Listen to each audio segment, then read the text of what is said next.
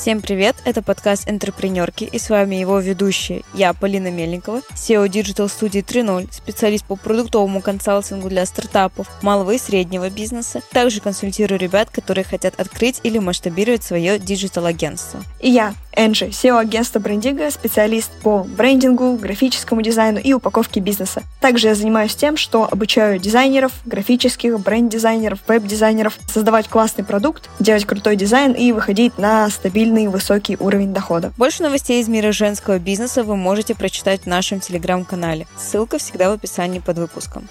В нашем подкасте мы общаемся с женщинами-предпринимателями, раскрываем их истории, как они выстроили свой бизнес. Героини делятся с нами лайфхаками и советами, а также удивительными историями из своей жизни. Гость нашего сегодняшнего эпизода Яна Лакатош, ресторатор и кофаундер сплетни бар by Анна Асти.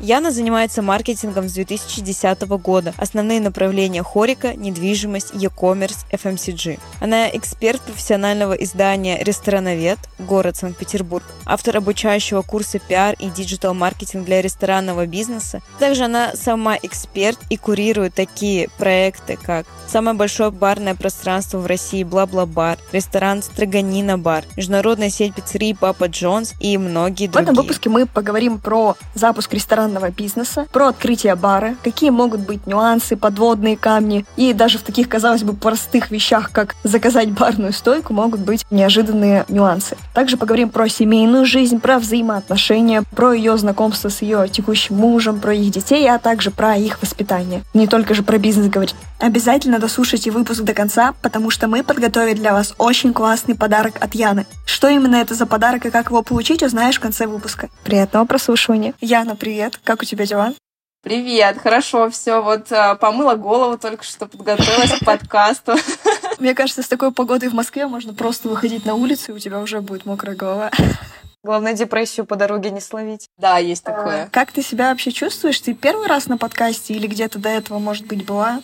Я испытываю некий энтузиазм на подкасте первый раз, поэтому мне очень интересно, что за вопросы вы подготовили и в целом, как этот опыт для меня пройдет. Мы рады. Расскажи вообще о том, чем ты занимаешься своими словами, как ты обычно представляешься. Зависит от аудитории, с которой я общаюсь. Но если очень простым языком, то я эксперт в поведенческой экономике на русский язык это маркетолог, правильнее сказать. И я занимаюсь разработкой концепций баров и ресторанов, и вот э, недавно открыла свой в партнерстве с э, несколькими своими там, коллегами в Санкт-Петербурге. Это сплетни бар при участии Анны Асти. Она один из партнеров. И мы вот сейчас уже строим сетку, рассматриваем варианты помещений в Москве, в Новосибирске, поэтому будем открывать сеть. Как-то так, наверное, кратко.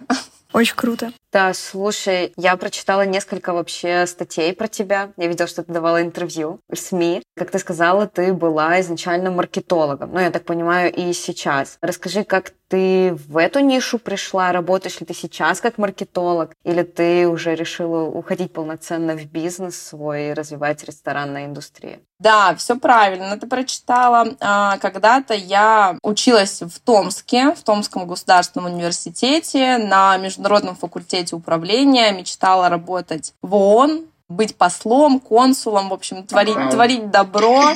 Да, у меня была такая золотая мечта с детства, выращенная на американском кинематографе. Вот, я, собственно, поступила, отучилась, и пока училась в процессе, участвовала в различных активностях э, университета. Так получилось, что познакомилась с очень классным преподавателем по госпиару, то есть это продвижение государственных компаний, всяких э, депутатов, выборы и прочее, и маркетингу.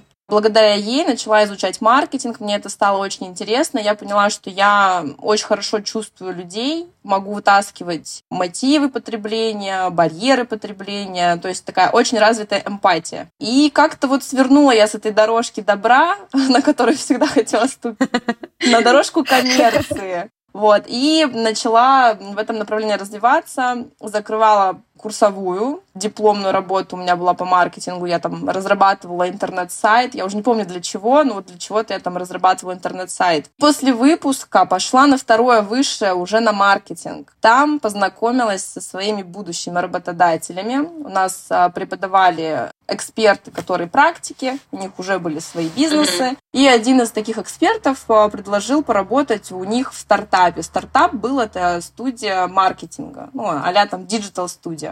Угу. Пришла туда с нулевыми знаниями университетскими, которые, как вы понимаете, потому что вы мои коллеги в этом смысле, абсолютно ничего не стоят на рынке, пока ты их не отшлифовал. На практике неприменимо. Да, да, да. Я помню, как сейчас пришла на собеседование, рассказываю, говорю, очень хочу, ничего не умею, вот это, вот это вот в университете делала. Если вы меня возьмете, готова первый месяц бесплатно работать, а хочу научиться. И вот мне кажется, именно это и подкупило моих работодателей работодателей. Они такие, блин, берем, потому что я была такой электровеник на энтузиазме. Пришла, мне дали первое задание, сказали, закроешь по показателям KPI, по продажам, получишь зарплату. Не закроешь, ну, значит, в этом месяце без зарплаты. Ну и вот, я помню, как сейчас сидела за компьютером, ВКонтакте продвигала сообщество, набирала людей. Без... У меня причем не было маркетингового бюджета. Мне сказали, у тебя ноль бюджета, делай это как хочешь.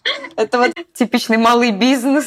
Да-да-да. Это до сих пор, мне кажется, так, если в регионы вернуться. Зарплату может заплатить, а может и нет. Бюджета нет. Я как сейчас помню, я прям писала ВКонтакте всяким сообществам, типа, давайте вы у себя разместите. Ну, в общем, сделала я этот KPI, и потом очень-очень быстро начала расти. То есть я закрыла первый проект, я поняла, что это тотально мое, начала в этом развиваться, мне стали давать проекты больше и больше. С маркетолога я вышла на руководителя проектов и уже брала группу своих там бывших коллег и раздавала им задачи, и менеджерила все. А потом у меня мой начальник, девочка тоже очень классная, мы до сих пор дружим, она решила уходить в другой бизнес, в другое направление, и на меня оставила студию. То есть она осталась как продажник работать, а я полностью закрывала всю операционку, все заказы. Как SEO. Да, как SEO, все вела. Два года я прожила в режиме нон-стоп, я не умела расслабляться, отдыхать, вообще ничего из этого не умела выгорела тотально, и вот э, с вот этого выгорания произошел мой переход в общепит. Могу сейчас сразу начать про него рассказывать? Да, давай, потому что этот переход интересен. По поводу выгорания здесь тоже могу тебя поддержать, потому что в прошлом году словила такое же самое ощущение, когда просто еще все навалилось, агентский бизнес, он еще такой, ну, ты работаешь на спринтах, ты постоянно с горящей жопой, у тебя там горит, здесь горит, все горит. Мне помогло только Бали. Тебе что помогло? Тебе помог переход в новую нишу. Помог переход в новую нишу, все правильно. Я из тех людей, которые отдыхают, меняя деятельность. У меня муж страдает. Для меня отпуск — это возможность много ходить, много смотреть, много изучать и заниматься собой. Типа бегать, пресс качать, еще что. То есть делать то, что я не успеваю делать, пока я занимаюсь в Москве работой. Соответственно, когда я переходила из одной ниши в другую, там вообще очень интересная ситуация получилась. Но я немножко откачусь. Ты классно сказала, что агентский бизнес — это работа на спринтах. То есть ты постоянно в поиске продажи заказчика для того, чтобы обеспечить всех своих сотрудников заработной платой, чтобы им было что есть, э, кормить семью, детей и так далее. Особенно, когда ты управляешь не студентами, там, 18-25, а когда у тебя уже взрослые люди, и у них уже мотивация, но она немножко выше, mm-hmm. чем просто прикольно провести время на работе и потусоваться с коллегами. Вот, и это действительно очень большая ответственность. А так еще проблема в чем? Мы, кстати, с Энджи ранее на встрече там общались на тему того, что когда ты берешь много заказов, они все разные, все разнотипные, тебе приходится в каждый погружаться. И в нашей стране маркетолог, хороший маркетолог, это по сути продуктолог. То есть это человек, который приходит, копается в чужом продукте, за чужие деньги заказчика учится разбираться в этом продукте, а потом учит заказчика, как нужно делать. И проблема в том, что зона ответственности, вот, допустим, у меня и у вас была маркетинг, но чтобы маркетинг работал и продажи от маркетинга были, должен еще хорошо работать отдел продаж. Должна быть красивая упаковка, должны быть, ну, если это там клиентский сервис, хорошие хосты, с которые улыбаются.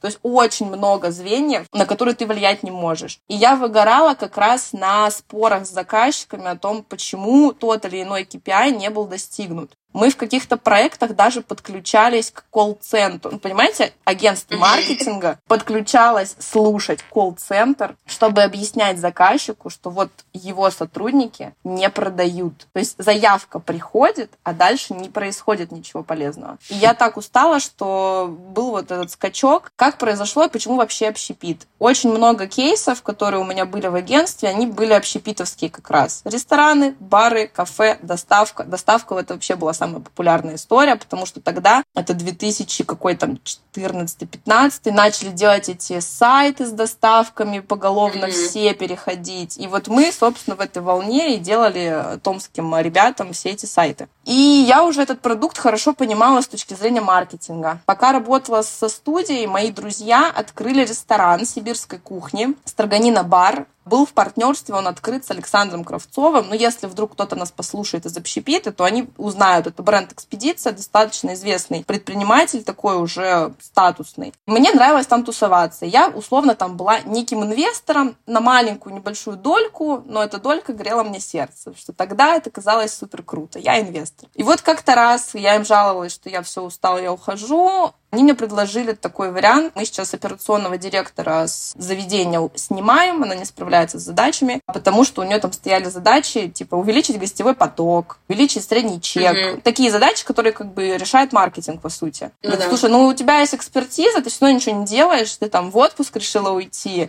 У меня, да, был пул небольшой бюджета, ну, а там ничего не делать месяц-два. Не сильно большой, но возможность была. Поприходи, посмотри, покопайся, что-нибудь там поделай нам ну и вот как-то мы так за чашечкой чая или уже кружечкой вина, я не вспомню, решили, что надо попробовать. Я пришла, начала в этом разбираться, мне понравилось, меня затянуло. Я забрала на себя сначала маркетинг, потом забрала на себя сервис, потом забрала на себя работу с продуктом, проработки, дегустации. И вот как-то так раз, и я стала уже управляющей ресторана. Ну, то есть очень быстро. Я даже в отпуск не ходила, не было этого промежутка, я сразу туда упала, и все, и там и осталась. И вот как-то влюбилась, вот мне понравилось. Ну, а потом уже начала расти в общепите, скажем так.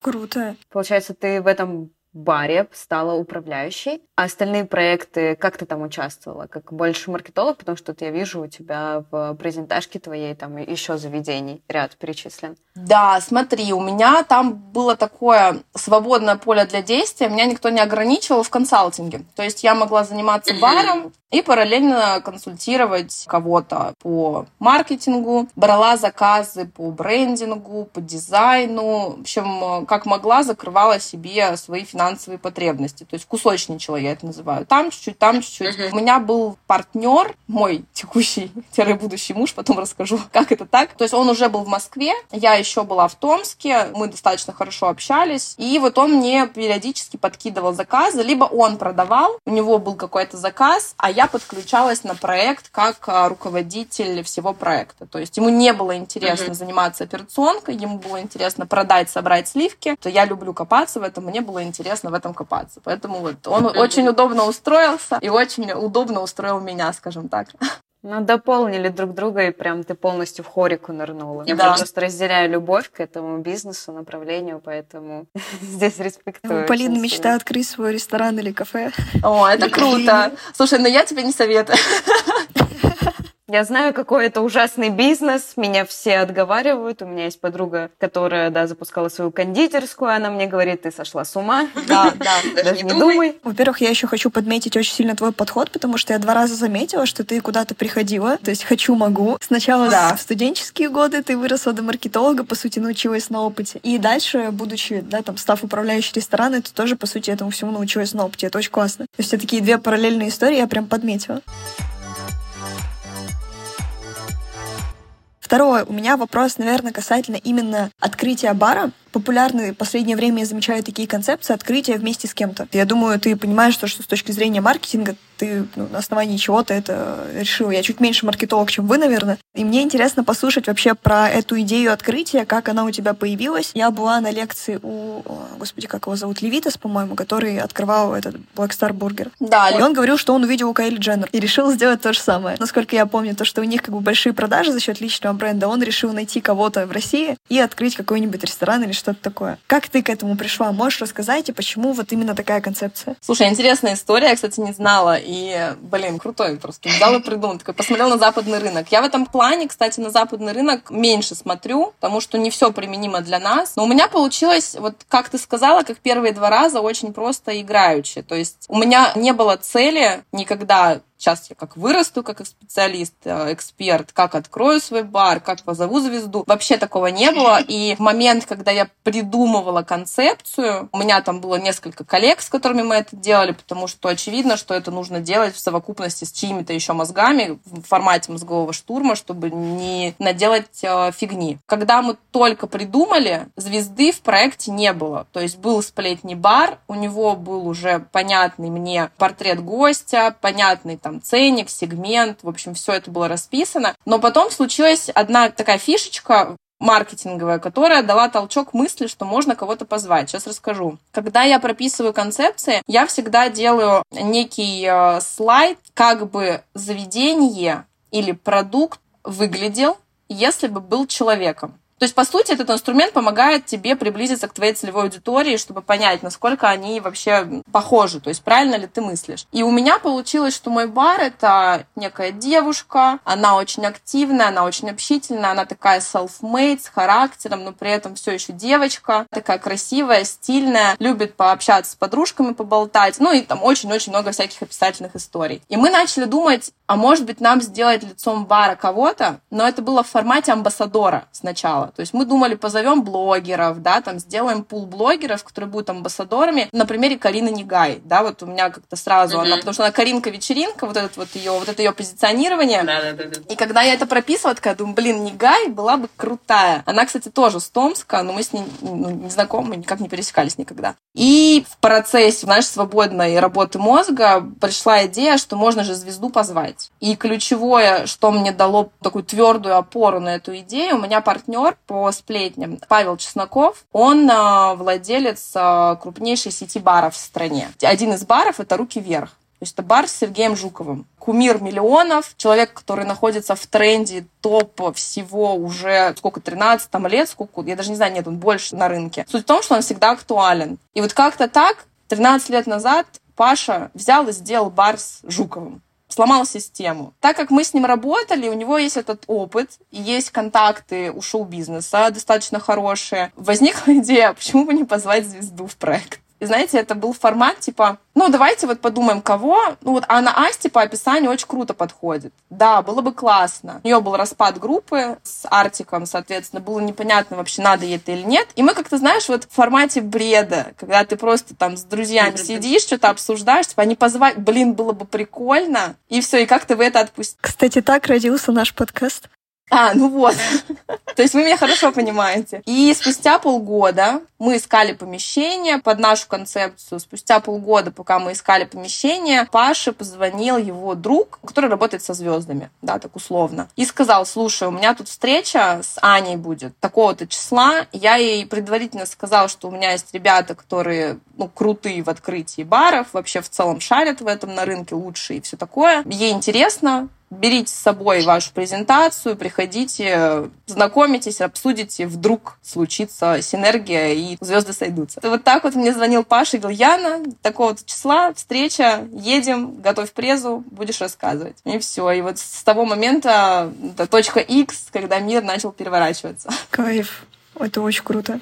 Это действительно интересная история, потому что открытие ну, через звезду, оно дает как, да, какой-то пуш бару, но и звезда тоже начинает обладать чем-то таким весомым, то, что можно пощупать, то есть своим каким-то предпринимательской деятельностью. Чем, собственно, Аня занимается в вашем баре? То есть она как лицо, как бизнес поделен со звездой. То есть, условно, она просто занимается пиаром, она лицо бренда, либо она еще какие-то области закрывает. Так как основная деятельность все-таки у Ани это сцена, ее профессиональная деятельность, она поет, ей это нравится. Мы, естественно, не можем, как партнеры, ее постоянно дергать. Ань, у нас там надо решить, мы сейчас будем закупать, не знаю, вешалки, а давай мы сейчас, у нас там официант уволился, надо нанять нового. То есть, как бы вот ей эта информация не нужна. Именно для таких вот операционных историй проекте со звездой всегда есть управляющая компания, партнеры, которые умеют управлять с точки зрения именно операционной деятельности конкретно какого-то бизнеса, да, что сферы разные, звезды сейчас делают абсолютно разные бизнесы. Что делает Аня? Конечно же, она лицо бара,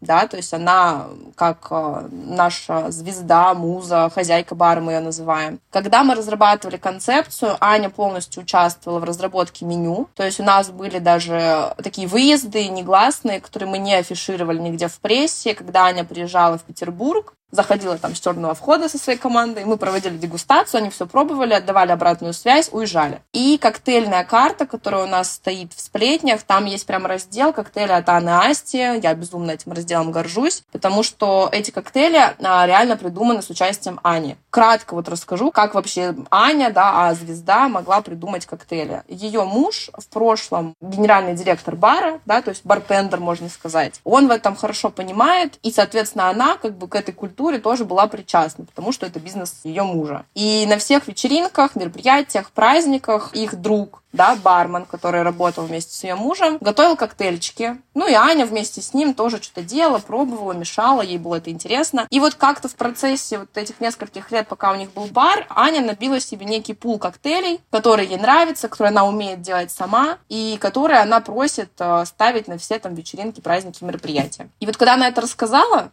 мы такие, блин, давай нам это сюда, матч. да, давай нам сюда это свой пул круто. коктейлей, и мы сейчас их проработаем, соответственно, все это сделаем. Она также приезжала, пробовала все эти коктейли на соответствие то по вкусу или не то, и вот так мы их зафиксировали все, то есть они у нас вот как есть, это действительно коктейли от Анны Асти, все, которые она любит, вот это прям моя гордость. Гордость, потому что это реально трушный продукт, не придуманный для маркетинга, а мы с вами знаем, как часто можно хорошо за уши подтянуть красивую yeah. легенду. Не там какой-то накрученный, а вот реальный абсолютно mm-hmm. факт. И на пресс-конференции, когда мы открывали в феврале бар, Аня вставала за стойку и вместе с барменом а, готовила для СМИ коктейльчики все, и мы их пили. Было очень классно. Вау. Прям круто. Это прям продукт с душой. Очень вообще вдохновляет, действительно. Прям есть у этого история.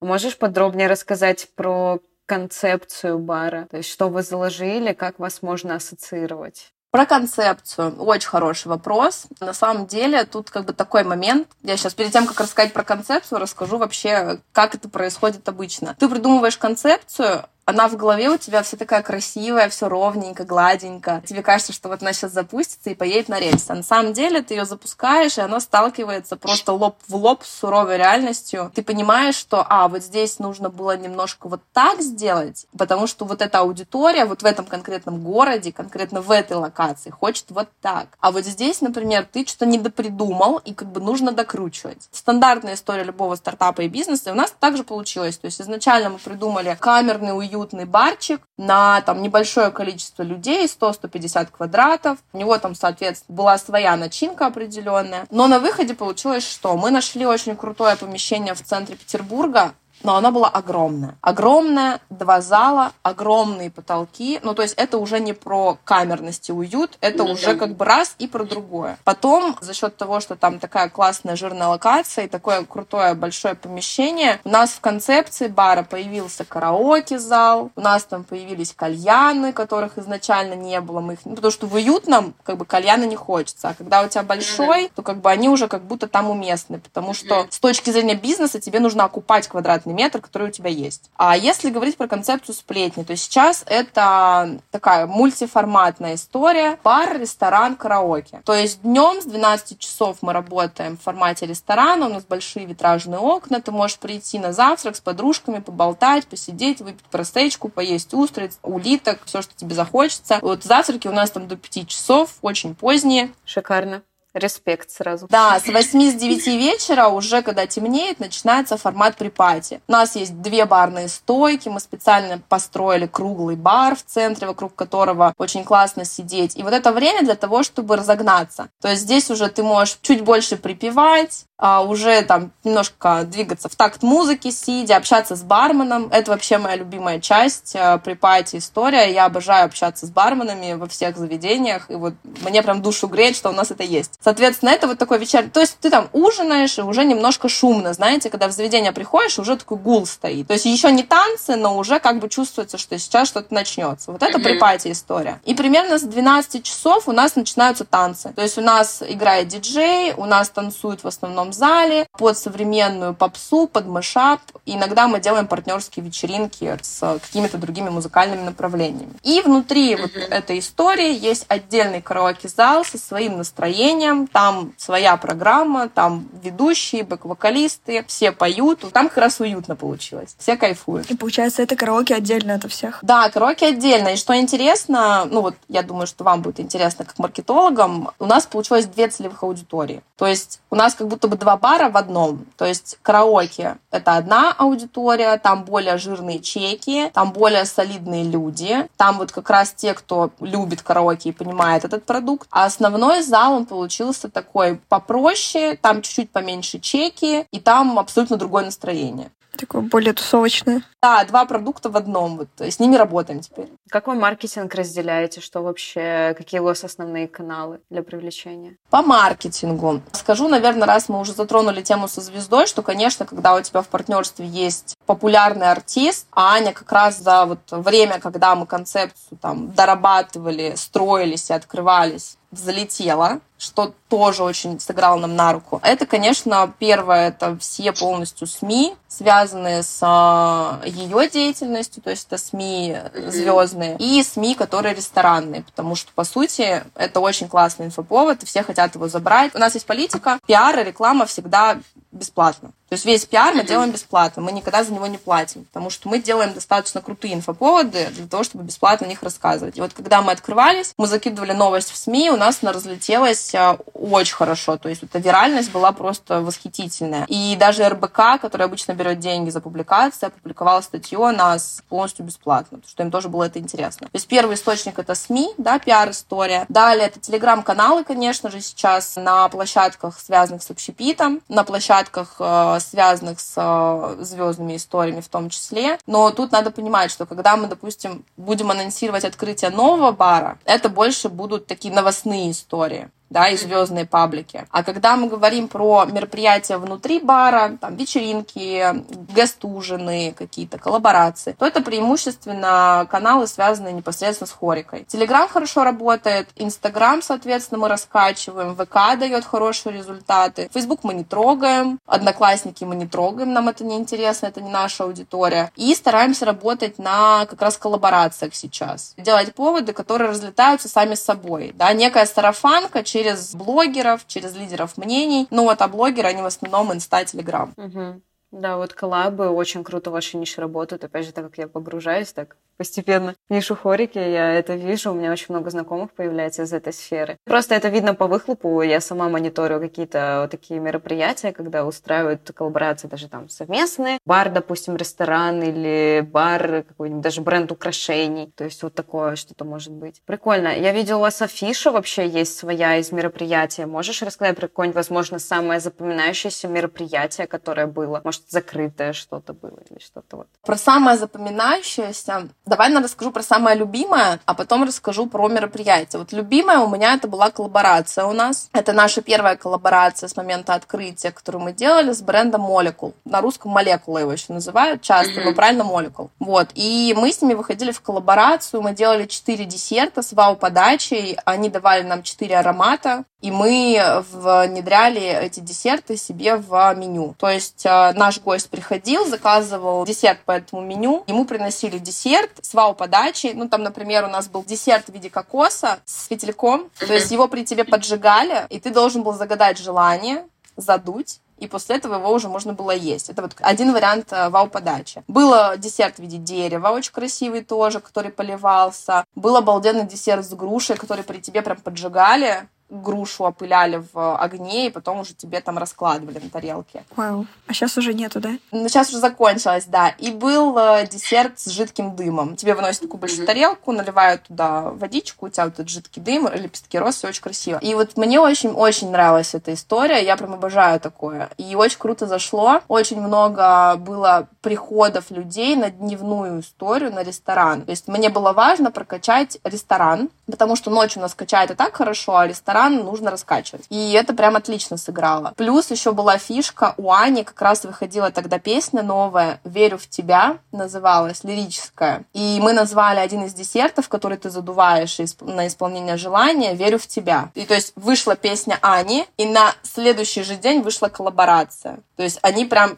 одновременно стартанули. И вот фанатам Ани, которые к нам приходят, это очень зашло, им понравилось. А идея сделать десерт с названием песни родилась за три дня до старта. То есть у меня было другое название у десерта, потом э, я узнаю название песни, а они до последнего держали ее в секрете, так принято делать. Тут я узнаю от пиарщицы Асти название песни и пишу своим, типа, ребят, все, меняем концепцию, срочно, вот этот десерт мы переименовываем, его будут задувать, вы говорите, что это в честь песни «Верю в тебя», а она такая как раз про исполнение желаний. Вот просто матч был. И говорю, все, и мы будем продавать вот так. Они такие, окей, хорошо, все сделано, и вот прям этим я горжусь. Это мое любимое. Из прям вечеринок у нас а, есть несколько партнеров, промоутеров, с которыми мы работаем по Санкт-Петербургу, и есть один партнер, с которым делали вечеринку. Сейчас название не скажу, доподлинно не вспомню, но там суть в том, что он собирал свою аудиторию, которая когда-то, там лет 10 назад, тусовалась в другом заведении, в котором выступали танцевали девочки, танцевальный коллектив. И, в общем, когда у нас проходило это мероприятие партнерское, во-первых, у нас было очень много гостей, ну, то есть прям биток. Я даже не знаю, вот ты идешь, и ты пройти не можешь, потому что ты упираешься со всех сторон в людей, тебе прям как на концерт нужно всех распихивать. И забавное было то, что пришли прям фанаты этих девочек с плакатами, то есть у нас в баре на мероприятии, на вечеринке танцевальной стояли вот во время этого номера, когда... А номер, типа, тоже 10 лет номеру, этот номер все наизусть знают, и они его исполняли, типа, как а там повторно, да, такое возвращение, камбэк. И они вот с этими плакатами стояли, такие, у и болели. Это было эффектно. Обычный день, просто не праздник, ничего, просто раз, и вот собрал промоутер такую толпу. А еще, ну, у нас открытие классно прошло. Само бара mm-hmm. с клубным концертом, да, Аня выступала, пела, и тоже был биток, тоже было невозможно пройти. Ну, вот это тоже было очень запоминающееся. Вот когда у меня спрашивают, почему я хочу бизнес в хорике, да, блин, это же столько эмоций крутых, это можно вообще просто. Такая тусовка. Да, это вот мой дрим.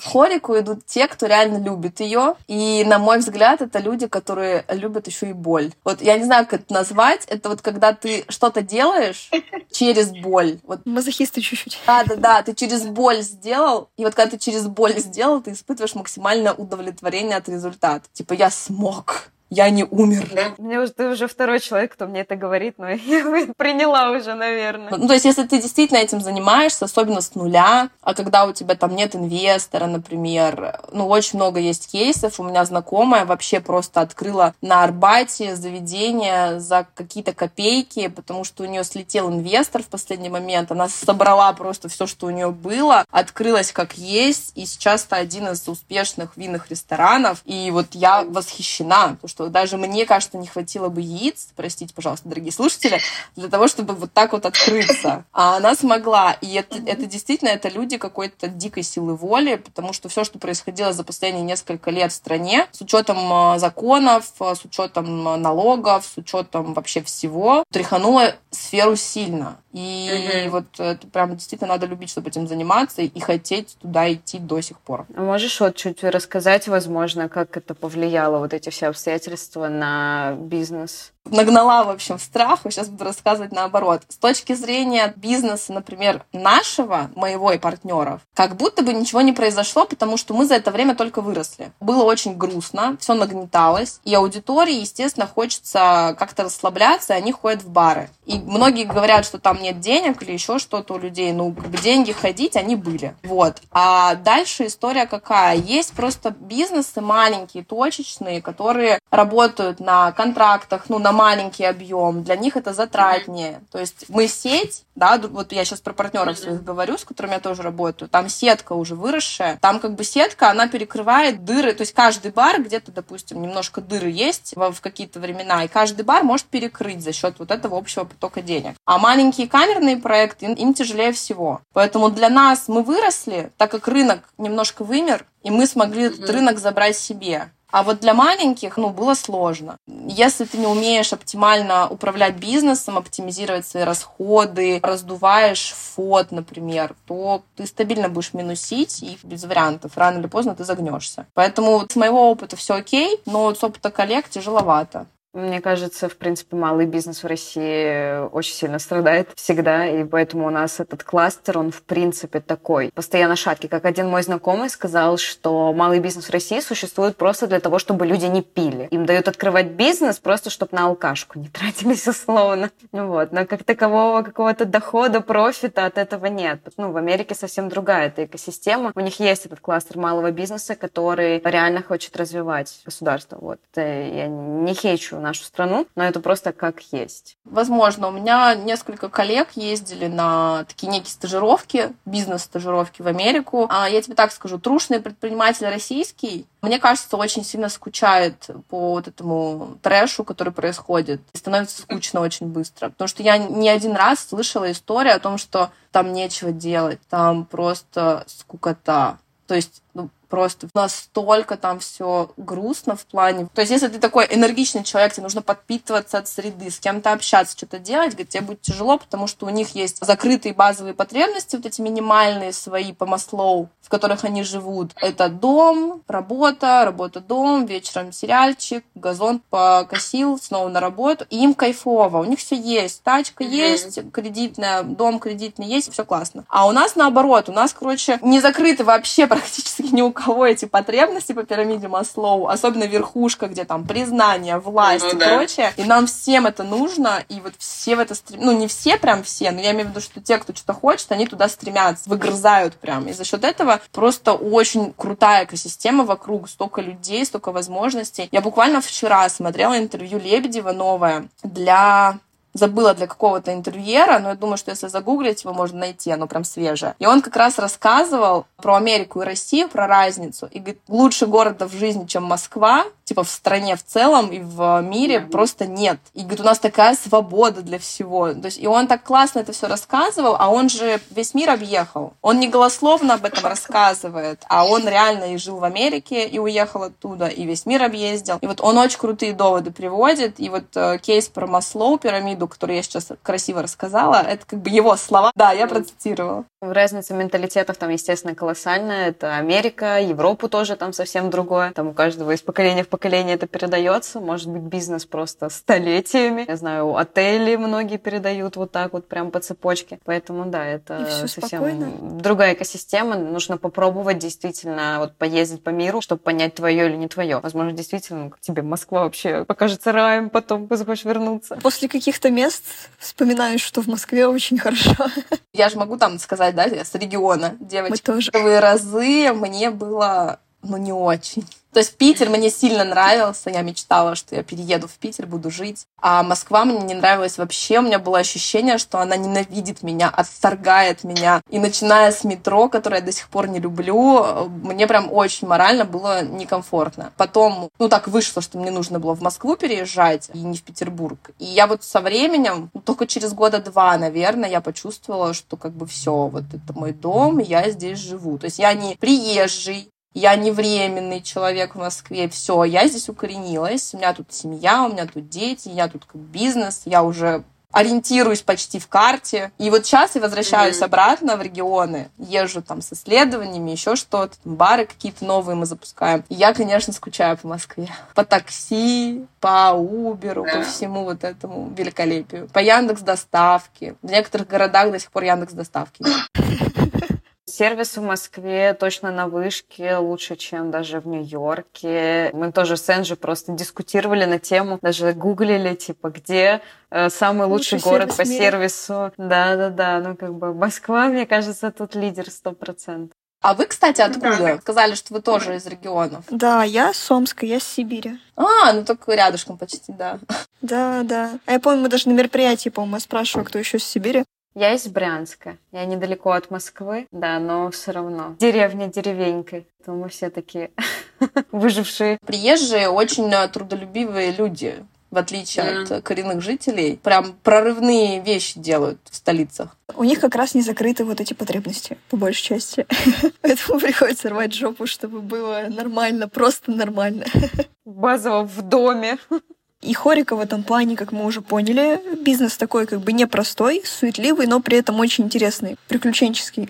Немного я бы его так назвала со стороны. Хоррор, хотите рассказать? Да, давай. Давай, интересная история. Я вам сейчас расскажу факап, потому что все же рассказывают, как красиво, все как классно, у них там бизнес, они там зарабатывают.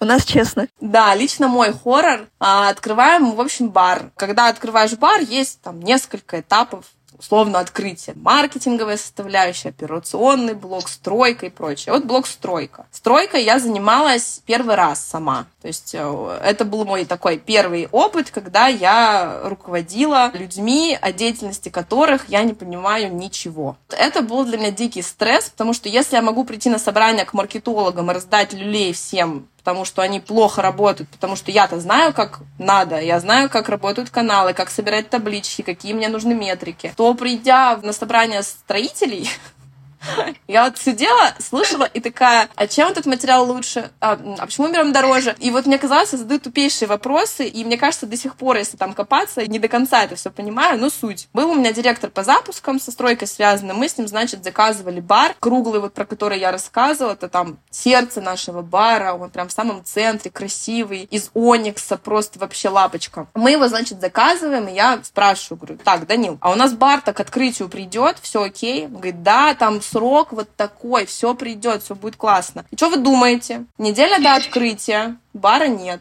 Данил, где бар? Они там чуть-чуть задержались, у них там был какой-то госзаказ, они нас чуть-чуть подвинули, но все окей. Хорошо. Три дня до открытия. Я говорю, Данил, где бар? Ну вот-вот они должны там ночью выехать, привезти, установить, все будет. За день до открытия я слышу, как Данил в соседней караоке комнате блаженным матом кроет по телефону кого-то. Я сижу и понимаю, что бар не приедет на открытие. Короче, эти ребята, которые взяли у нас заказ, взяли какой-то кремлевский заказ на изготовление чего-то и просто подвинули нас. Ну, такие, ну, кремлевский заказ, ну, как бы там, очевидно, mm-hmm. денег больше, чем я им плачу, плюс у меня в договоре прописана неустойка, но в сравнении с деньгами, которые им платят за кремлевский заказ, это неустойка, это какое-то копье, которое они просто мне там на счет скинут и расслабятся. И что вы думаете? А мы уже вывезли всю старую мебель под этот бар освободили место, уже отвезли на склад, уже все, все, все опечатали. И мне приходится за сутки до открытия. Во-первых, звонить, разбираться с этими ребятами, чтобы они мне этот бар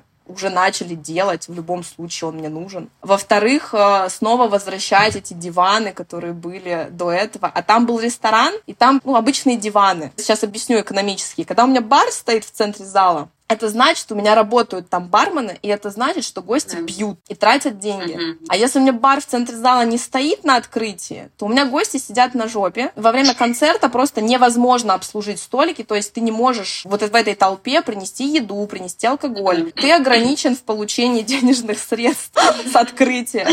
Вы забираете мои деньги. Да, и плюс танцевать-то невозможно. У тебя все обставлено ну, да. мебелью, где ты будешь танцевать. Устанавливали диваны, потому что ну, нам надо было куда-то садить людей, раз бар не приедет. И у меня, в общем, концерт, я как сейчас помню картина, я стою в самом конце зала, вот там вот сцена впереди меня, передо мной толпа людей, вот эти диваны, на которых они сидят, выходит Аня Асти, начинает выступать, а она очень энергетически круто заряжает, то есть там прям невозможно сидеть на месте. И эти гости просто встают ногами на диваны, начинают прям на диванах танцевать. И я вот так стою и думаю, так, у меня заведение средний плюс сегмент, как в регионе, знаешь, в кабаке встали на диваны и танцуют. Я просто так стояла и не могла понять, что происходит. Но было вот так. Все окей, в общем, в смысле, как бы мы вывезли, никто не догадался, что там не хватает бара. Мы просто через неделю его поставили, и потом всем сказали, а теперь приходите снова, у нас есть классный круглый бар. Но вот это вот один из фейлов, который сильно влияет э, на тот же заработок твой, как бизнесмена. Mm-hmm. Это вот первый момент. Мне кажется, кажется, такие ситуации только закаляют, и это опыт. Это в любом случае. Ты будешь понимать, ну, потому что работа с поставщиками, это, мне кажется, вот тоже у мебельной ниши, ну, вот прям очень сильно хромает вот это. Люди выбирают деньги в большинстве своем вот такие подрядчики. Здесь нечего, на самом деле, комментировать, добавить. Круто, что вы выкрутились, потому что, ну, в любом случае, нужно было проводить мероприятие. Что, кстати, вот помогло в такой ситуации? Какие, возможно, три качества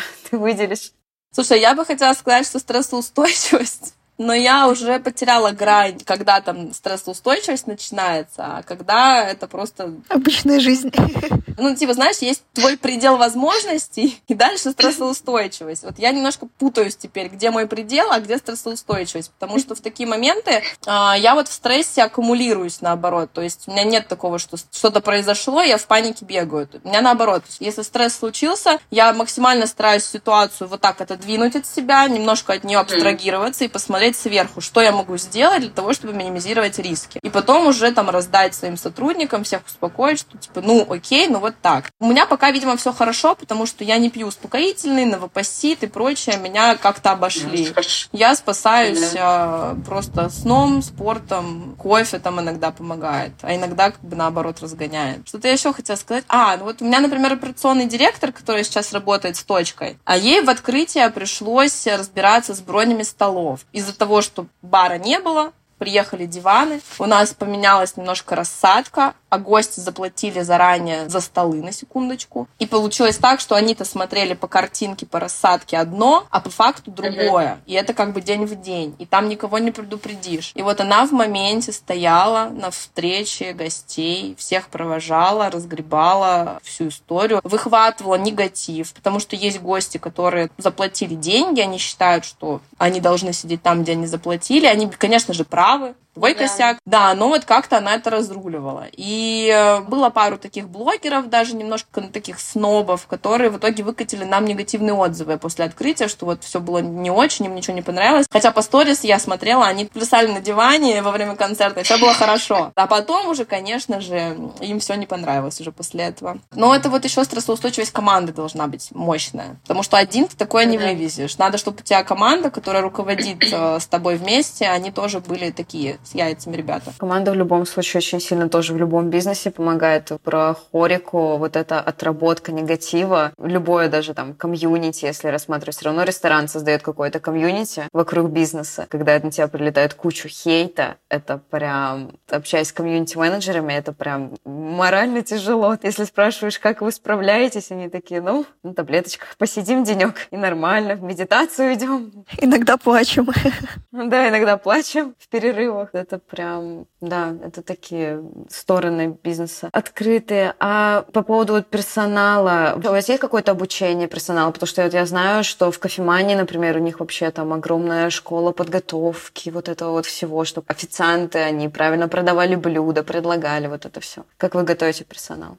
Примерно такая же схема, просто кофемания в этом смысле ушла далеко вперед. Они достаточно давно на рынке, причем на рынке Москвы. Заметьте, их нет в регионах вообще нигде, потому что кроме москвичей кофеманию никто не понимает. Это какой-то культурный код. Это культ, да. Как счастье в Петербурге есть кафе счастье, вот это культурный код Петербурга. Кофемания культурный код Москвы. И они сделали хороший упор на внутренний институт обучения сотрудников. Это очень правильно. Мы в этом смысле пока отстаем, конечно же то есть у нас достаточно молодо это направление, но обучение у нас есть, просто оно не такое системное, наверное. Нас также обучают стандартам сервиса, которые у нас есть, также обучают стандартам обслуживания гостей, приготовления блюд, приготовления напитков. Просто кадры немножко разные. То есть ребята, которые идут работать в кофеманию, это ну, немножко другой формат сотрудников. Они более осознанные, это дневная работа, у них там есть определенная лестница роста, и как бы им это интересно. Плюс у них такой культ кофе достаточно хороший, хотя я в кофемании не особо понимаю, в чем там фишка, но суть. Мне не нравится, честно. Извините, из кофемании.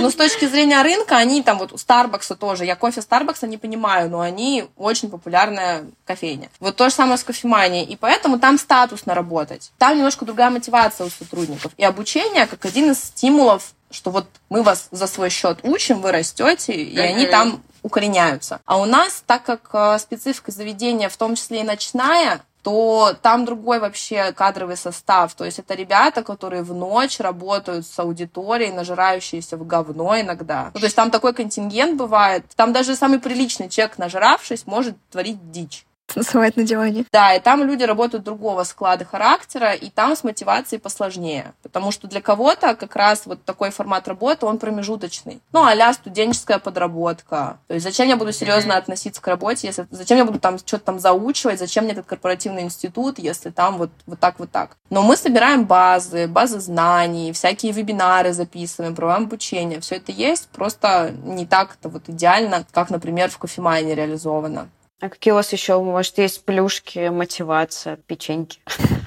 Ну, из э, стандартного такого у нас есть карты бонусные, скидочные для сотрудников. Они действуют во всех заведениях нашей сети партнерских. То есть ты можешь э, с э, скидкой хорошей, там есть у нас. Действуют всякие скидки на проведение дня рождения и банкетов, если это нужно сотрудникам. Мы проводим розыгрыши раз в период, ну, а обучения. То есть, условно, ты подаешь заявку, что ты хочешь. Например, я хочу пойти на курсы сомелье, мне это нужно для работы, потому что там то-то, то. И далее конкурсная комиссия путем отбора выбирает, кому она будет оплачивать вот эти истории. Плюс мы инвестируем в топов своих. Ну, вот я сейчас не про линейный персонал говорю, про топов, потому что все-таки я с топами работаю плотнее, чем с линейным персоналом. А у меня а, есть там карьерный рост очень хороший, потому что это сетка. Есть возможность из управляющего заведения вырасти в территориального управляющего, либо в управляющего всей сети. То есть это человек, который курирует по городам, делает аудиты, всех проверяет, за всеми следит, соответственно, растет в зарплате и в повышении своей квалификации рабочей. Есть истории, когда мы вот как раз э, обучаем топ-менеджеров э, различным курсам, которые на рынке стоят дорого,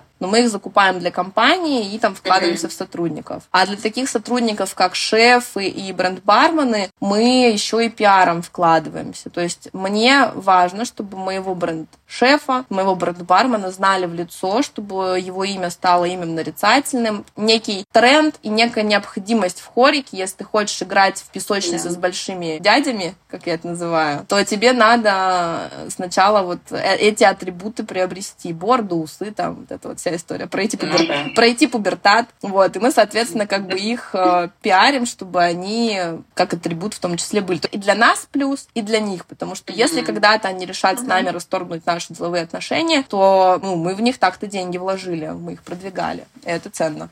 Да, я заметила, что в Инстаграме там у шефов по 5-7 тысяч подписчиков, что уже люди на них приходят.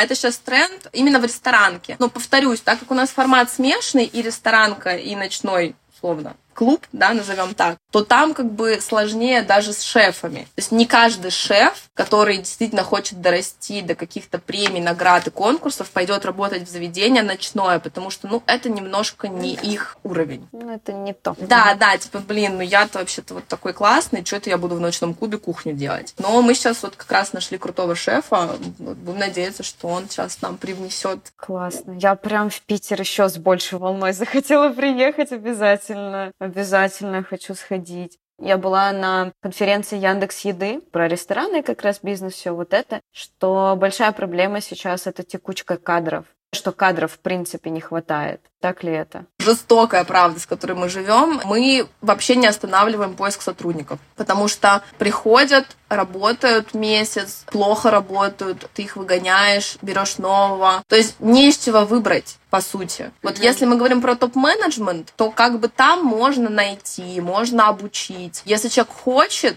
и он такой, блин, я хочу, я вот работал раньше вот в том-то заведении, до вас по уровню оно не дотягивает, но если вы меня возьмете и научите, я готов. И ты в топ-менеджмент можешь с большей охотностью вкладываться, потому что, понятно, мотивация, человек хочет расти mm-hmm. в этом ключе, да, ему это важно. А когда ты вот с менеджерами, с официантами, с уборщицами, то есть уборщиц не хватает, понимаете? Вот уборщицы, ну, хаус-кипер, там можно назвать красиво, да, как, угодно. Нет на рынке хороших просто нет. Они либо плохо работают, либо они хотят какой-то космический ценник за свою работу, непонятно с чего. Нет этого на рынке. И вот они могут просто взять и уйти посреди смены, потому что им надоело, и потом перестать брать трубки, например. Есть еще очень часто воровство в заведениях. Грех не взять чай лишний раз себе в карман или продать один коктейль, а пробить его частями и часть себе забрать в карман. Типа норма. То есть это как будто бы норма рынка. Это всегда было, есть и будет. И просто когда ты ловишь за руку человека, а это может быть хороший бармен, да, или хороший официант, то есть он классно продает, он крутой, тебе жалко его терять, но ты его за руку поймал.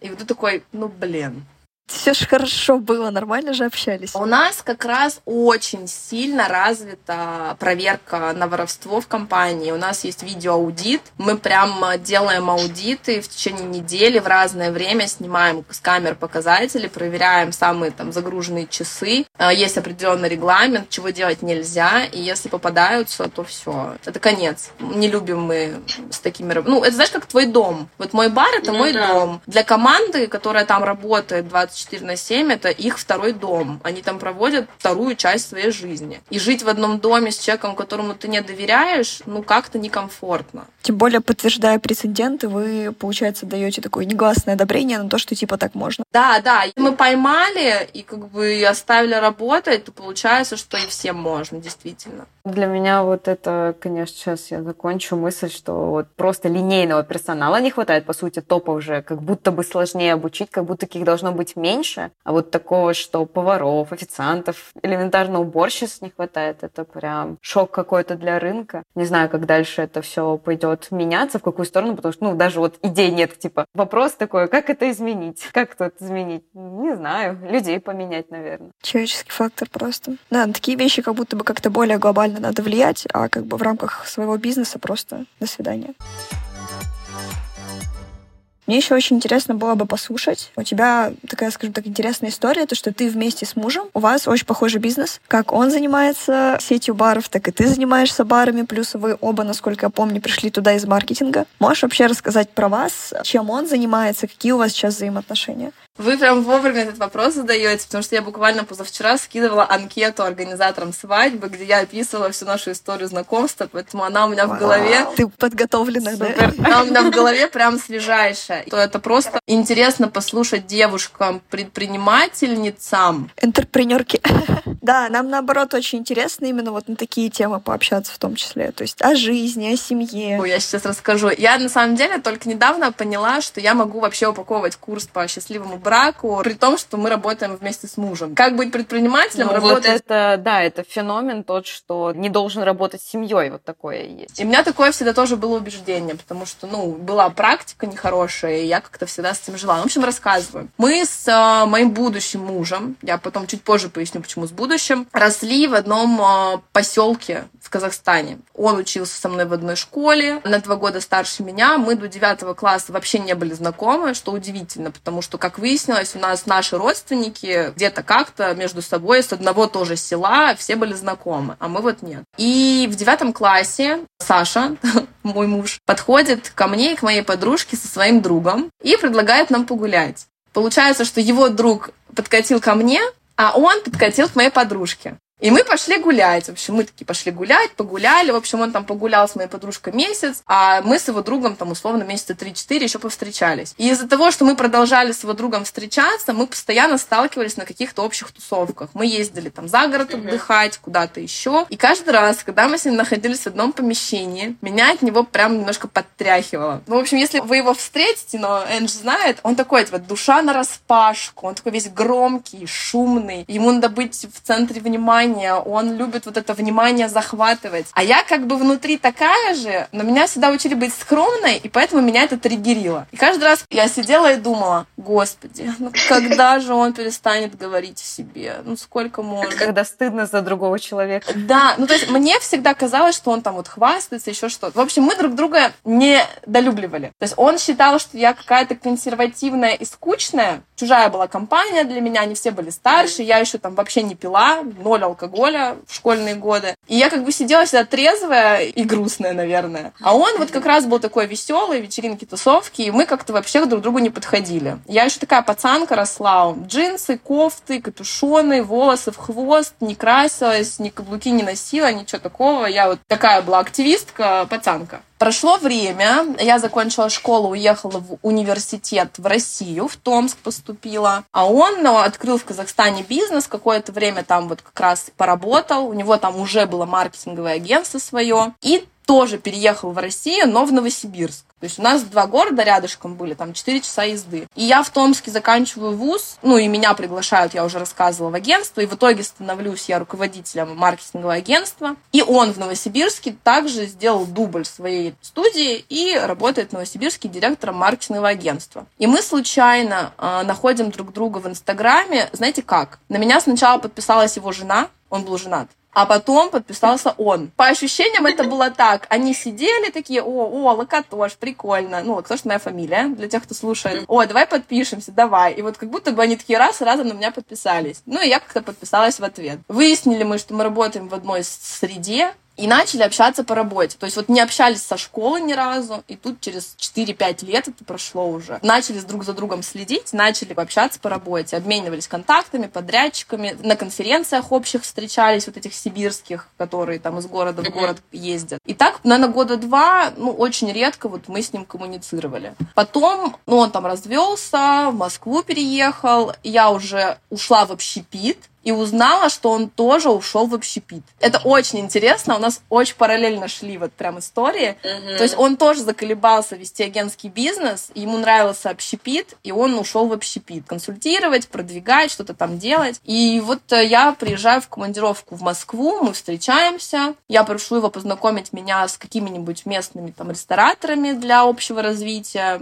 чтобы фишечки какие-нибудь притащить себе. Вот мы с ним прошлись по всем этим знакомым его рестораторам, редактором, и как-то очень круто заобщались как будто бы другие люди. Я не знаю, как это объяснить. Я выросла по-другому, стала выглядеть, общаться, уже себя вести по-другому. Я уже девочка-девочка была. И он стал уже не парнишка, который там о себе много говорит, а реально чувак, который много чего уже достиг, и он абсолютно обоснованно говорит, что он крутой. Как бы мы друг на друга посмотрели... По делу говорит. Да, по делу. И мы друг на друга посмотрели другими глазами. Какая-то искра там промелькнула, но проблема была в том, что у меня были отношения. Когда я была в Москве в командировке, у меня была вторая сразу в Петербург. Получилось как? Я приезжаю из Москвы в Петербург, продолжаю там общаться с рестораторами. Саша решает, что мы не договорили, да, там какие-то чувства промелькнули, но надо как-то это обсудить. Приезжает в Петербург, и в этот же день ко мне в Петербург приезжает мой парень тогдашний, простите за мой русский, встречает меня, в общем, на, вок... на вокзале или где он меня там встретил, я уже не помню, с букетом цветов. В общем, и Саша обломался, ну, потому что ко мне приехал парень, я говорю, Саша, сорян, я не могу с тобой встретиться, ну, как-то вот ни туда, ни сюда. И как получается, вечером этого же дня мне мой парень делает предложение. Он, оказывается, прилетел, чтобы сделать предложение в моем любимом городе.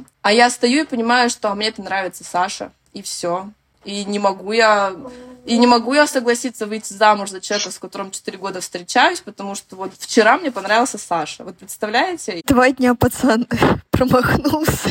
Два дня общались, и я понимаю, что это идеал моего мужчины. Вот хочу вот такого. И все, и я отказываю. В общем, э, там очень большая буря эмоций, которую я не буду рассказывать девочкам. Я... Это жестко. Да, и после этого мы уже начинаем общаться с Сашей, но я все еще в Сибири, то есть я как бы там живу. И вот Саша ко мне катается в Томск, я катаюсь в Москву какое-то время, и потом месяца через три уже мы решаем, что мы будем работать вместе. Я буду заканчивать все свои проекты в Сибири, что буду перебираться в Москву. Собственно, почему не в Петербург? Потому что вот случился мой будущий муж, который сказал, Москва — это лучший город на земле, мы едем в Москву. И здесь мы уже начинаем работать с общепитом, берем проекты на консалтинг вместе, как а, одно агентство, да, общее. Вот. И как-то постепенно-постепенно пришли к тому, что каждый нашел вот эту свою нишу. И вот у Саши сейчас свой бар на Арбате, рюмочная Евгеньевич, тоже с Жуковым, кстати, Сергеем, по одноименному сериалу. Открыли они ее. Он очень круто упаковал концепцию. Я прям советую сходить посмотреть. Там просто каждая деталь в заведении, она говорящая. Это прям точка контакта. Наш виш-лист, чек-лист, куда сходить. Очень круто. И у меня появились сплетни. Как-то так. При этом этом мы поначалу, конечно, были моменты, когда мы с ним немножечко вздорили, спорили, потому что два руководителя, я хотела тоже принимать решения, а как мы понимаем, что в партнерстве всегда есть мажоритарий, миноритарий, и каждый должен понимать свою функцию, да, и за кем-то должно быть последнее слово. Mm-hmm. Да, я какое-то время была не согласна, бунтовала, вот типа нет, я хочу вот так, и мы из-за этого ругались, там где-то он, может быть, был неправ местами, но мы этот момент пережили. Примерно год, вот мы работая вместе, прям тяжело нам было, мы ругались, выясняли отношения рабочие, и как бы немножко личное тоже туда подтягивали. Потом научились разделять постепенно, а потом э, как-то вот вообще стало легко, и мы сейчас очень друг друга поддерживаем, вообще супер вовлекаемся в работу друг друга, подсказываем всякие идеи, фишки, лайфхаки, постоянно друг друга мотивируем, хвалим, то есть это вообще неотъемлемая часть нашей жизни каждый день. Я говорю, Саша, ты крутой, у тебя офигенный бар, у тебя там вот это круто, вот это круто, у вас там выручка выше, чем была, вы растете. И то же самое делает он. То есть в моменты, когда я там переживаю, что у меня сегодня там план не выполнился или еще что-то, он всегда как бы меня поддерживает. Это прям успех. И это при том, что у нас еще двое детей за эти четыре года появилось. То есть в процессе вот этой работы а, мы еще умудрились, да, родить двух детей, и как бы вот сейчас дочки у меня 2 и 5, а сыну 6 июня год исполнился. Ну, я не знаю, слышали вы, нет, надеюсь, в подкасте не будет слышно, но у меня ребенок минут 10 назад стоял за ручкой, мама, мама, мама, мама, открой, открой, открой. Какая милота. Но я хотела тоже со стороны подметить то, что вот вы с Сашей как пара очень круто смотритесь, очень от вас приятные впечатления, то, насколько вы друг о друга заботитесь, как вы общаетесь, какой от вас общий вайб. Я еще когда узнала, что у вас двое детей, я еще посмотрела сторис, как вы там вместе гуляете. Это просто, наверное, ну, мечта, мне кажется. Это очень классно со стороны прям. Но мы к этому долго шли, правда. То есть это не волшебная сказка о том, что всегда все замечательно, потому что, конечно же, был период, я думаю, что девушкам сейчас важно тоже будет услышать, потому что наверняка у многих тоже есть дети или есть планы родить, но они боятся, да, что это как-то помешает бизнесу. В момент, когда я рожала дочку, у нас э, как раз было такое консалтинговое агентство, я сильно боялась выпасть, поэтому соглашалась на любые работы, которые бы могла физически потянуть. Ну, тьфу -тьфу -тьфу, у меня по здоровью все хорошо, у меня в целом беременность была комфортная, что первое, что вторая. Я работала до последнего, меня как бы это спасло. То есть у меня не было тотальной депрессии, а я ушла в декрет, и непонятно, когда вернусь. Это не для всех подходит, как повторюсь, потому что, ну, разное здоровье у всех. Мне вот подошло, я поняла, что это для меня лучше, чем я уйду сейчас в декрет и, и потеряю немножко в скорости своей развития относительно других специалистов на рынке.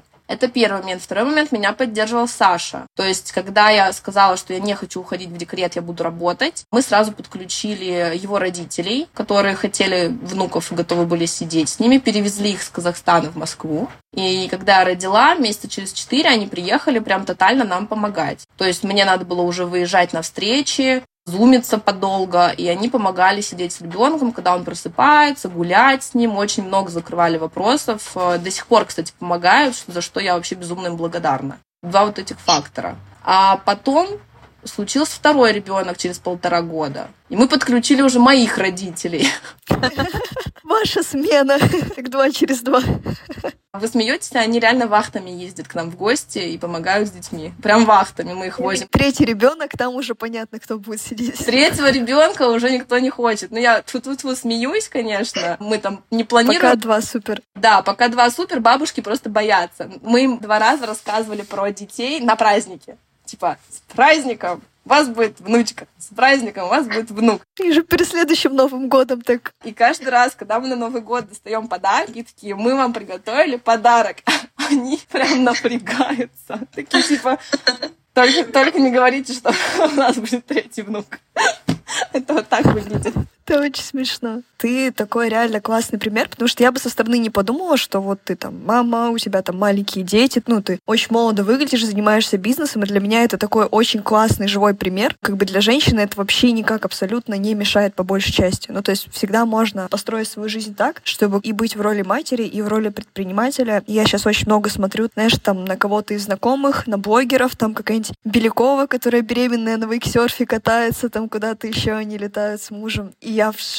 Я бы не встала. Нет. То есть я как бы отшибленная в этом смысле. У меня все подружки говорят, что ты машина, но это нереально так было вывозить. У меня в беременность происходил весь скачок роста. То есть вот есть кризис роста, да, который ты должен преодолеть, чтобы выйти на новый уровень. И у меня вот этот кризис роста, он вышел как раз на вот эти четыре года, когда у меня появилось двое детей. И я открывала проект, у меня ребенку было, вот я сплетни в Питере открыла в феврале, я в декабре сняла квартиру в Питере и уехала жить в Питер а ребенку у меня было полгода, 6-7 месяцев. И я приезжала только на выходные. И дома был Саша, который тоже работает 24 на 7 как электровеник. И вот моя мама была, которая сидела с сыном. И Сашина мама, которая помогала с внучкой. Это некая жертва. И, возможно, кто-то из тех, кто нас слушает, подумает, что я какая-то там, знаешь, безответственная мать, потому что материнство — это такая тема, там можно бесконечно спорить, потому что нет правильного ответа, как хорошо, а как ну, плохо. Да, да. есть кто говорит о том, что надо кормить грудью до пяти лет только с ребенком находиться, а есть те, кто говорит, ну, сорян, у меня есть жизнь, я хочу ее жить, и я поехал. И вот в моем случае я понимаю, что я хочу детям дать лучшее. Меня было кому заменить, то есть это не левые нянечки, это меня воспитавшие и Сашу воспитавшие родители. И я приняла такое решение, что я так сделала. Было тяжело тотально, потому что мы вот э, на зумах постоянно сидели, но справились, все хорошо, и я как бы надеюсь, что дети потом мне лет через 15 не скажут, что у них травма, и им нужны деньги на психолога.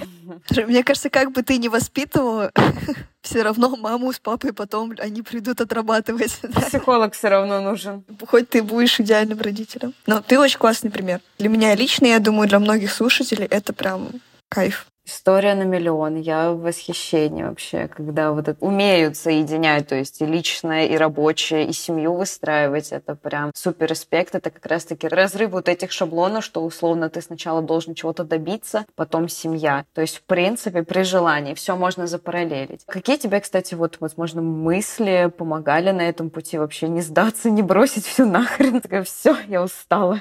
Слушай, ну, выгорания, наверное, были, просто не такие, как когда я уходила из сферы в сферу. Я, знаешь, как, как ощущения помню, сейчас буду рассказывать. Я изначально не хотела детей вообще никогда. Вот если брать меня как отдельную личность, без мужа, живущую там в Томске, занимающуюся своими делами, я хотела карьеры всегда, я хотела роста всегда. Для меня это очень важно. Я родилась, ну, повторюсь, в поселке и всю жизнь мечтала оттуда уехать. То есть у меня прям было дикое желание увидеть мир, познакомиться с другими людьми. Я не понимала, как можно родиться и жить том месте, где я находилась. А люди так жили и до сих пор живут. И некоторые мои одноклассники остались и живут, и им нормально. Я не могла. И когда у меня приходила мысль о том, что когда-нибудь мне нужно будет завести детей, но меня это дико пугало. Это вот, знаете, такой ужасающий страх, когда ты представляешь, что твоя жизнь встает на стоп, и ты дальше ничего делать не способен. А почему? А потому что очень много негативного опыта у женщин, связанного с беременностью, с работой в найме, с синхронизацией двух этих историй и родами. Самое пугающее всегда рассказывают про роды. Ты когда начинаешь кого-нибудь спрашивать, ну, раньше вот я кого-нибудь спрашивала, там такие страсти рассказывали, что казалось, тебя просто надвое разрезают, достают ребенка и сшивают. Ну, реально, это очень страшно звучало. И это было невозможно слушать. И у меня был дикий страх. И я думала, что до 30 лет вообще ни о каких детях речи быть не может. Но потом случился Саша. Саша очень хотела детей.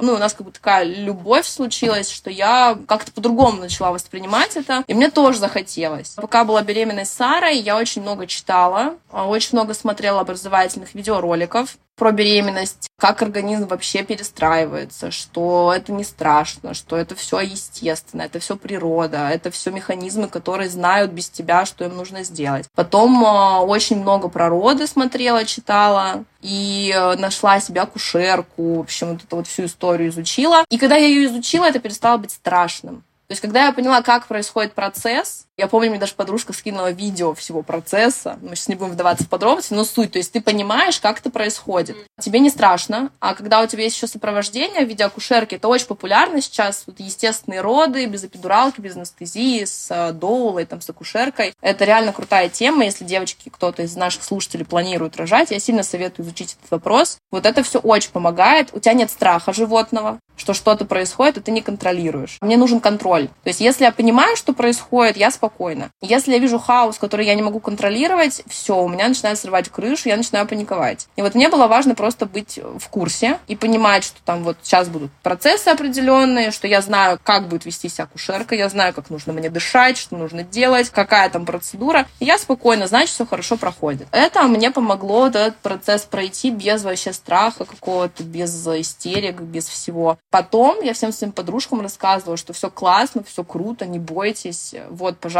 вот курсы я их уже купила, просто изучите, посмотрите. Вот Доула, пожалуйста, пользуйтесь. И поэтому мы легко пошли за вторым. Хотя, опять же, прошу прощения за подробности. Я не знаю, насколько интимные можно рассказывать истории, если что, вырежете. Хотя я после того, как родила в роддоме, сидела с девочками, которые тоже родили вместе со мной. Ну и они прям рассказывали в формате «никогда больше, я не буду, нет, спасибо». Ну, просто потому, что они, вот знаете, такие, ну, я рожать, ну, я забеременела, ну, я пошла рожать. То есть они вообще не пытались даже изучить этот процесс, в него не вникали. И как бы для них это, конечно, было шоком. Потому что ты же не знаешь, что будут делать, и ты боишься. А когда ты боишься, ну, да. ты зажимаешься, у тебя все напряжено, угу. а ты не должна быть. Еще сложнее. Ну да, без подготовки это как погружение на глубину. То есть, когда ты сразу ныряешь просто там на 10 метров вниз, у тебя просто барабаны перепонки вышибает. Многие прям при мне звонили мужьям и говорили, да, я хорошо, а ты попробовал бы родить, и типа, и вообще, короче, в следующий раз за вторым сам пойдешь. Вот, ну, и... Рожай сам.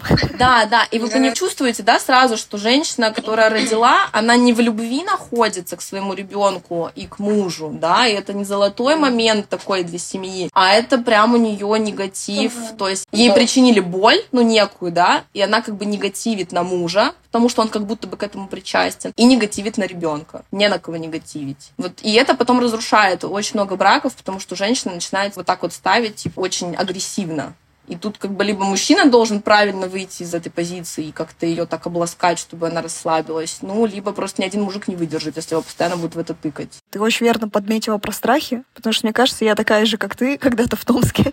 типа, нет, все, карьера, роды — это страшно, меня разрежут пополам и потом сошьют, не сошьют, я не знаю. То есть это прям... Я такая, да, блядь, это реально настолько ощущается. Это абсолютно нормальный процесс. И, и как бы если ты в любви это все делаешь, то ты потом это вспоминаешь вообще супер трепетом, теплом и прочим. У нас еще были парные роды. Это вообще отдельная история. Это просто плюс 100 к контакту отца и детей. То есть это прям сильно повлияло. Саша, как бы понятно, сейчас не будем отдельный пример брать. В целом я знаю много семей, которые рожали в партнерстве. Там нет ничего страшного, никто не заставляет мужика смотреть на какие-то страшные вещи. Он всегда может покинуть комнату, если его там что-то пугает или напрягает. Но суть в том, что когда он поддерживает свою женщину в этом процессе и видит, как процесс происходит, а это же процесс длинный, то есть схватки, они две минуты длятся, и ты родила, а там 12 часов. То есть, и он там тебе водичку дает попить, орешками тебя там кормит, чтобы ты не уставала, там поясничку массирует, чтобы тебе было не больно. Он осознает, какой это вообще колоссальный труд родить ребенка. То есть, есть же эти видео в Инстаграм, где мужику арбуз прикрутили, а ты попробуй с этим арбузом походить. Да. Сядь, ляг. То же самое. То есть, пока ты не прикрутишь этот арбуз к себе, ты реально не поймешь, какой это вес и как это тяжело 9 месяцев вот с ним ходить. Тут то же самое. Очень очень сильно мужики потом ценят своих женщин. Блин, ты вообще у меня просто красотка. Такая сильная, такая вот прям все. И как-то чувство x2 сразу становится в отношениях. Ну, это очень классно. Круто вообще. Добавить нечего. Было на самом деле интересно послушать, да, тоже про это, потому что разные точки зрения есть. Нас там не захейтят? Нет, я думаю, у нас свободная хорошая комьюнити. Я им буду в комментариях отвечать. Какой у тебя план на ближайший год? Может, стоит ждать от тебя каких-то новых ресторанных проектов или еще чего-нибудь интересненькое? Детей. Слушайте, ну что от меня ожидать? Мы сейчас заходим с проектом «Сплетний бар» в Новосибирск. В сентябре мы уже открываемся в Новосибирске, поэтому я сейчас уже активно готовлю команду к запуску, постепенно начинаю запускать все эти процессы. Ждут меня командировки в Сибирь. Сейчас мы также параллельно смотрим помещения в Москве. Я думаю, что мы к августу определимся с каким-то из помещений и будем тоже запускаться, но уже в Москве. Хотелось бы до конца года два проекта запустить. Это у меня в плане так стоит. А в целом э, развитие развитие сети по городам по России, по крупным миллионникам. Это если по сплетням. Есть идея сделать еще один проект ресторанно-барный в партнерстве с мужем. Мы сейчас это как раз обсуждаем. И это, наверное, могла бы быть отдельная тема для подкаста, как с мужем зайти в партнерство, заранее оговорив все условия этого партнерства, доли, возможность выхода mm-hmm. и так далее, потому что я знаю, что в России вообще в целом а, история с партнерством очень сложная. Обычно же как? А давай бизнес, а давай, а давай на тебя сделаем ООшку, а потом разберемся. А потом, когда mm-hmm. приходит время бабки делить, или лавры, или власть, начинается. начинается срач, потому что люди заранее не оговорили, как они будут расставаться в случае чего, за кем будет последнее слово и так далее. И вот мы как раз сейчас с Сашей находимся на этапе, когда мы это обсуждаем. То есть у нас был опыт работы вместе, он был немножко в другой иерархии, потому что он как бы стоял вот выше, а я ниже, да, это был определенный как бы момент. Сейчас мы вот как раз продумываем, кто за какие блоки будет ответственен, если мы будем это делать вместе. И я чувствую, что мы будем прям делать договор, где будем все детально прописывать, чтобы потом э, никак это на семье и на отношениях не отражалось. Угу. Вот, поэтому, когда это случится, я вам расскажу, можем еще один подкаст записать. Мы только за, да, потому что партнерская тема тоже очень интересна. У меня подруга консалтинг как раз-таки проводит партнерские сессии, где нужно как раз-таки подлечить партнерство, вот, и она говорит, ну, там, в 70% вообще люди расходятся потом, потому что они просто понимают, что разные вообще взгляды на бизнес, на мир, и им не нужно быть вместе, дальше продолжать делать бизнес. Поэтому с удовольствием будем тебя еще раз рады видеть, слышать. Да, и получается, вот мы хотим иметь совместный бизнес. У нас есть в целом такая семейная цель, мы хотим династию выстроить. Нам важно сейчас восстановить родовое древо. У Саши уже восстановлено до какого восьмого там колена, у меня нет. Я сейчас буду заказывать себе родословную. Мы хотим сделать герб фамильный, чтобы у нас дети имели некую твердую почву под ногами в виде предков, потому что когда ты знаешь, что твой предок 30 лет назад открыл банк в Европе, потом его сыновья открыли еще банки, а потом появилась династия Ротшильдов, Рокфеллеров и прочее. Там очень много династий таких. Почему сильные, почему они до сих пор э, существуют, почему они держат власть э, в мире? Потому что они знают, кто они, откуда они вышли. Да. И когда рождается ребенок, он уже понимает, кто он, какой семье он принадлежит, какая в нем сила заложена. Если твой дед пахарь и всю жизнь, например, пахал, то понятно, что у тебя генетический код, он как бы туда же предрасположен, да, и ты можешь предположить, как ты можешь развить свою судьбу дальше, имея такое генетическое наследие. А так как я своего не знала, ну и до сих пор не знаю, а Саша не знал до там 30 лет, потом только решила задачиться. А у нас этого, ну, не было вот этой опоры, и не было никакой отсылки. И сейчас очень интересно узнавать, откуда ты и кто ты. И вот мы хотим восстановить вот это древо, детям передать, и чтобы наши дети уже росли, понимая, что они вообще-то уже априори крутые, потому что у них крутые родители, крутые дедушки, бабушки. И вот для нас это важно. И свадьбу мы решили играть именно поэтому. Я просто не раз уже сегодня говорила, что это мой будущий муж, потому что мы не расписаны вот эти четыре года, мы жили абсолютно в полном доверии, комфортно, но вот э, приняли такое решение, потому что считаем, что для династии все-таки нужно как-то в системе общих координат мировых себя немножко зафиксировать. То есть, если принято в обществе, что нужно фиксировать брак и регистрироваться, то значит нам нужно это сделать, чтобы система тупо нас могла считать. Блин, очень интересно. Никогда не мыслила из той парадигмы, что узнав свой род, ты условно узнаешь, кто был твой предок, и ты поймешь, как тебе где что это развивать. Потому что все равно гены какие-то передаются. Это прям очень круто. Ну, это родовые штуки очень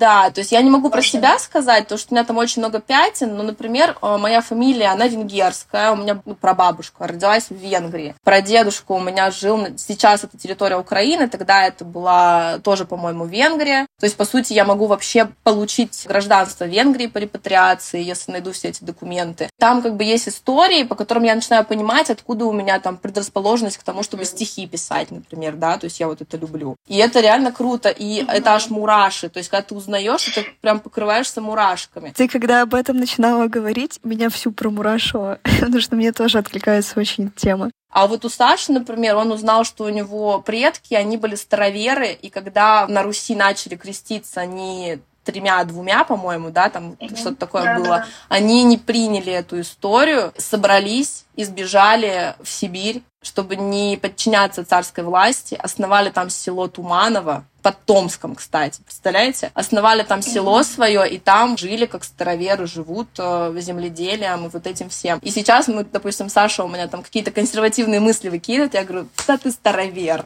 все понятно с тобой, это все предки. Ну, мы смеемся, конечно, но это очень интересно. То есть... Это безумно интересная тема. Такие вот планы на будущее, девочки. И на будущее, и на прошлое. Да, я уже пошла смотреть, чтобы вы понимали сайты, чтобы свою родословную заказать.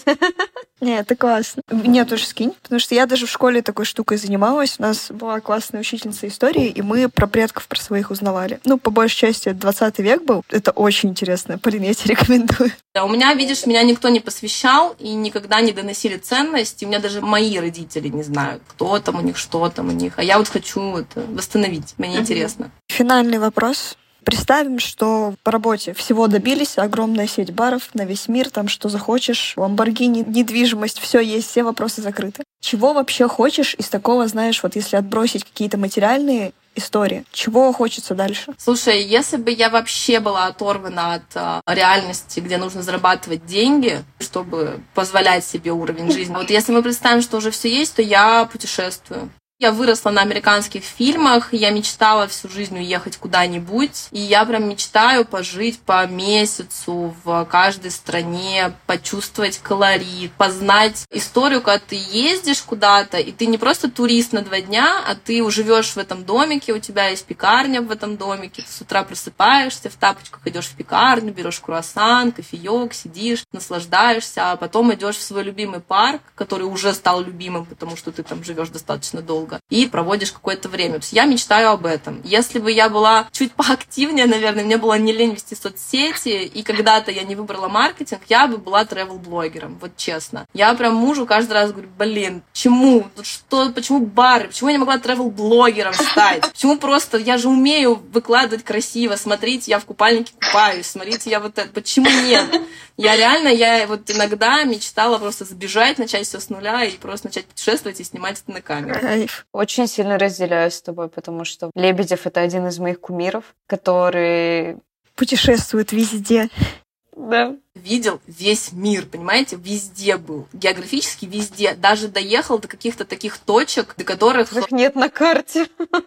о которых ты даже не, не можешь подозревать, потому что надо карту приблизить x 100, чтобы этот остров там увидеть. И это кругозор расширяет. Я очень любопытная, и поэтому для меня это сильно важно. Познание чтобы понимать вообще, в каком мире я живу. Потому что пока ты не выехал за пределы своей коробочки, ты мыслишь рамками своей да. коробочки. У нас был очень похожий опыт. Мы улетали с Полиной зимой там то на Бали, то там она в Таиланд, то я в Дубай, то еще куда-то. И мы после этого вернулись в Москву и такие, вообще другие люди тебя так раз и расширило сразу. И у тебя вот этот open mind, вот этот вот open mind, он у тебя начинает вмещать столько всего. И ты начинаешь понимать, как люди вообще могут зарабатывать миллионы, а не один миллион, там, миллиарды. Как люди могут вообще там, ну, вот эти картинки с э, YouTube, где там люди серфят, э, просто чилят где-то там. Такой, блин, а так можно было. Круто. Очень да. круто. Ой, я аж прям это все накатила. Да. И потом в окно так я посмотрела. Дождь. Я не смотрю в окно, у меня там черный квадрат. Я очень благодарна, да, что ты пришла, поделилась историей, очень насыщенный, интересный подкаст. Я бы, мне кажется, продолжала еще просто вот, ну, наш монтажер умрет и так. Да, да, да. Мне кажется, у Полины там еще 30 вопросов по поводу ресторанного бизнеса где-то осталось. У меня вообще, Второму выпуску, наверное, точно быть. Сто процентов, чисто из моих личных интересов.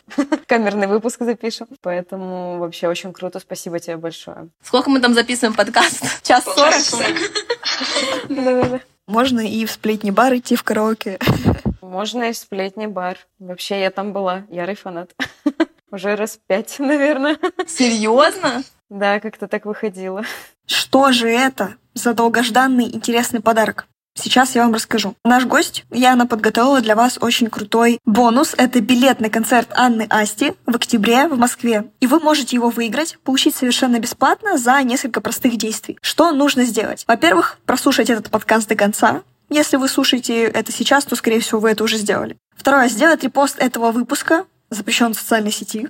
Отметить аккаунт нашего подкаста, отметить аккаунт Полины, отметить аккаунт мой и написать три своих главных инсайта за выпуск. Мы выберем среди вас тех, кто напишет самые интересные, самые крутые инсайты и подарим этому человеку билет на концерт Анны Асти. Ну что ж, такой выпуск на сегодня получился с Яной. Наверное, заметно, что меня понесло просто в потоке. Я бы болтала еще полтора часа, но, к сожалению, время все-таки у нас кончается. В очередной раз признаюсь в любви к хорике. Понимаю, что это ужасно неблагодарный бизнес, но такой интересный. Одни коллаборации с брендами только чего стоят. Слушай, да, я с тобой согласна. Несмотря на то, что я так плотно не взаимодействую с ресторанной сферой, мне было жутко интересно даже просто слушать, как ты задаешь кучу вопросов, потому что что я знаю, как ты этим горишь. Мне самой, на самом деле, было в каком-то плане интереснее послушать про личную жизнь, про знакомство с мужем, про детей. Хотя открытие ресторана и все подводные камни — это, наверное, такая тоже интересная тема. Меня в ней больше всего цепляет а, именно, знаешь, эти преграды, которые возникают на пути, и как их каждый раз предпринимателям, предпринимательницам удается героически решать. Это супер круто. Максимально вдохновляет слушать такие истории людей, которые не сдавались, несмотря ни на что, решали все проблемы и понимаешь, что, блин, да, я могу также. Особенно, когда строят бизнес с мужьями. И коня на скаку остановят, и барную стойку слепят, и что только не сделают. Правильно? Правильно. Все, что угодно выдумают. Да-да-да. Что ж, а мы завершаем. Подписывайтесь на наш подкаст, чтобы не пропустить выпуск. Ставьте реакции, комментируйте, чтобы мы понимали, как улучшать подкаст, что вам нравится, а что не нравится. Да, если не нравится, ставьте дизлайки. Но такого не будет, поэтому ставьте лайки, подписывайтесь на наш телеграм-канал. Там мы выкладываем внутрянку подкаста, анонсы, делимся историями своего бизнеса, полезными лайфхаками, статьями и так далее, так далее. Также подписывайтесь на наши социальные сети, все ссылки в описании. И обязательно ставьте колокольчик. Ландыш, услышимся в следующем выпуске. Пока-пока.